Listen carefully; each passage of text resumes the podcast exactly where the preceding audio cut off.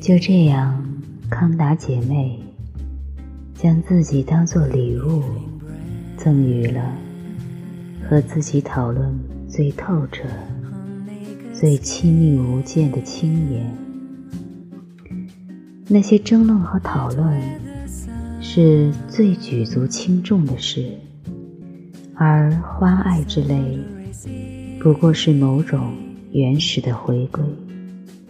有点扫兴，事后反倒对那男孩子不那么喜欢了，甚至还有点厌恶，似乎他侵犯了自己的隐私和内在的自由，因为一个女孩子的全部尊严和生命意义，在于获得一种。绝对完美、全然高贵的自由。一个女子的生命还能意味着别的什么呢？就在于摆脱那种无以有之的肮脏的交合和支配、服从的关系。可无论人们怎样对此动情，性这东西，终归是古已有之的肮脏的交合和支配、服从的关系。歌颂他的诗人多是男性，女人一直明白有什么东西比这更美好、更高尚，而现今他们。比以往任何时候都更明白这个道理。一个女人最美丽、纯洁的自由，绝对比任何性爱更美好。唯一遗憾的是，在这个问题上，男人的认识比女人落后许多。他们在性事上。固执如牛，女人不得不让步。男人就像孩子一样贪婪，他要什么，女人就得给他什么，否则他可能会像个孩子一样气急败坏，愤然而去。从而毁掉一段美好的姻缘。不过，女人尽可以在保留内在自我自由的基础上，屈从于男人。这一点并没有被诗人和说教者们充分注意。女人可以接受一个男人，同时也不放弃自我。当然，她也可以在接受一个男人的同时，却不受这个男人的支配。相反，她可以利用性这东西来支配这个男人。在欢爱过程中，他只需克制自己，听任他尽情到终了，而自己。并不进入高潮，然后他可以延长欢爱，达到高潮，把它仅仅当成一个工具。大战爆发，两姐妹赶回国，此时她们都已经有了爱的经验，除非和哪个年轻。特别谈得来，他们才恋爱。和某个绝顶聪明的小伙子热烈的交谈，一小时又一小时，一天又一天，一连数月，这样的谈话给他们带来的震撼是惊人的、强烈的、难以置信的。这种感受，如果不是亲历，他们是不会懂的。汝将有可与之交心的男子，是来自天堂的许诺，并不曾耳闻。可对于他们，在不知不觉中，竟然成真了。这些生动。触动灵魂的心交，会唤起亲密的感情。如果此时欢爱不可避免，就随他去。这标志着一章的结束，而且这本身就令人激动。它唤起体内奇妙的震颤。乃是自我意志，最后不由自主的抽搐，就如同最后一个激动人心的字眼儿，特别像一行星号，既表示一个段落的结束，又表示一个主题的间歇。一九一三年，这姐妹俩回来过暑假时，希尔达二十岁，康妮十八岁。他们的父亲一眼就看出，他们有了爱的经历，就像谁说的，如此这般领略爱情之一二。他自己是个老手，便顺其自然了。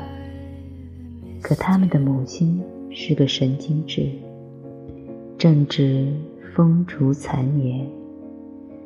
他只希望自己的女儿们能自由，能自愿。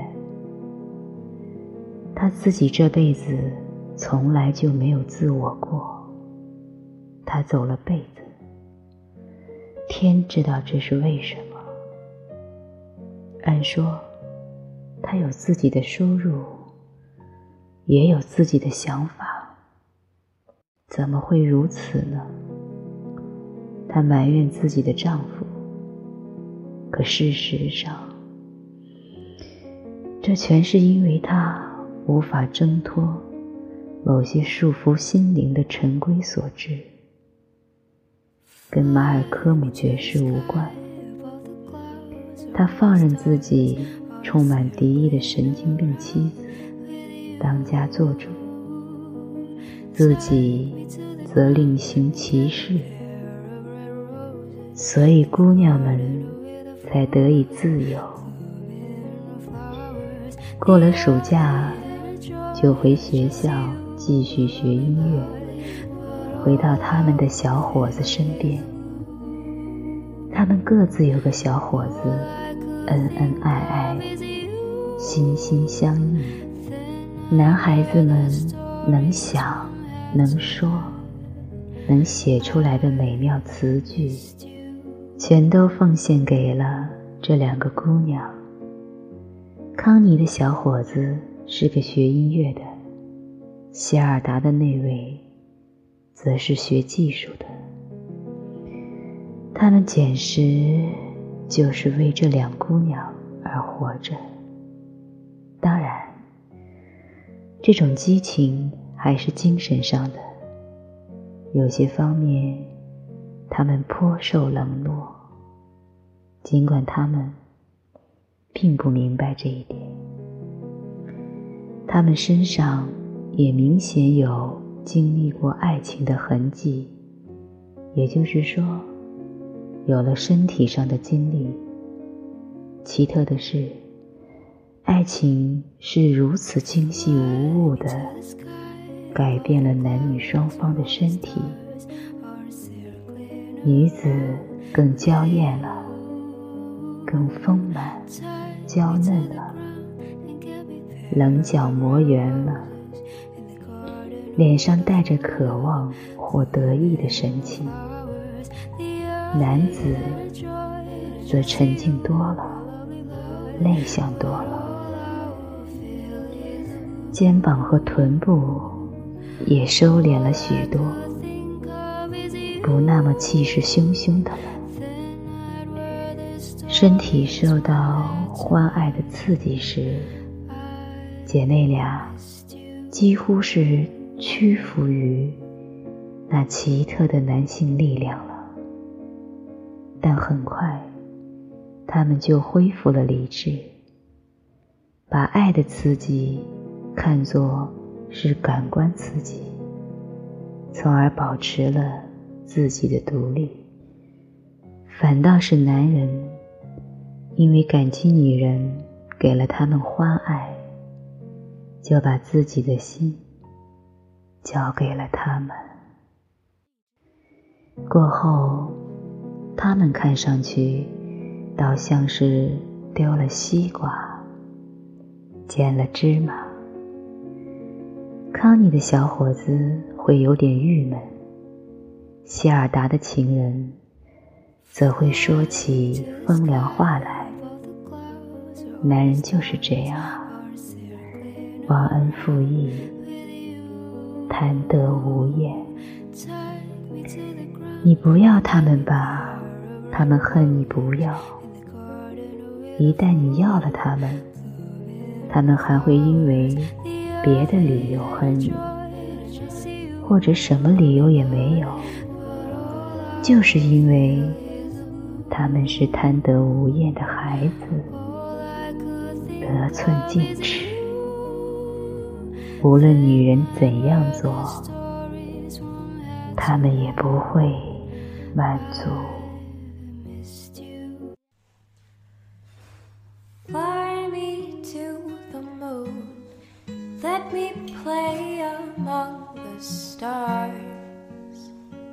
Let me see what spring is like on Jupiter and Mars. In other words, hold my hand.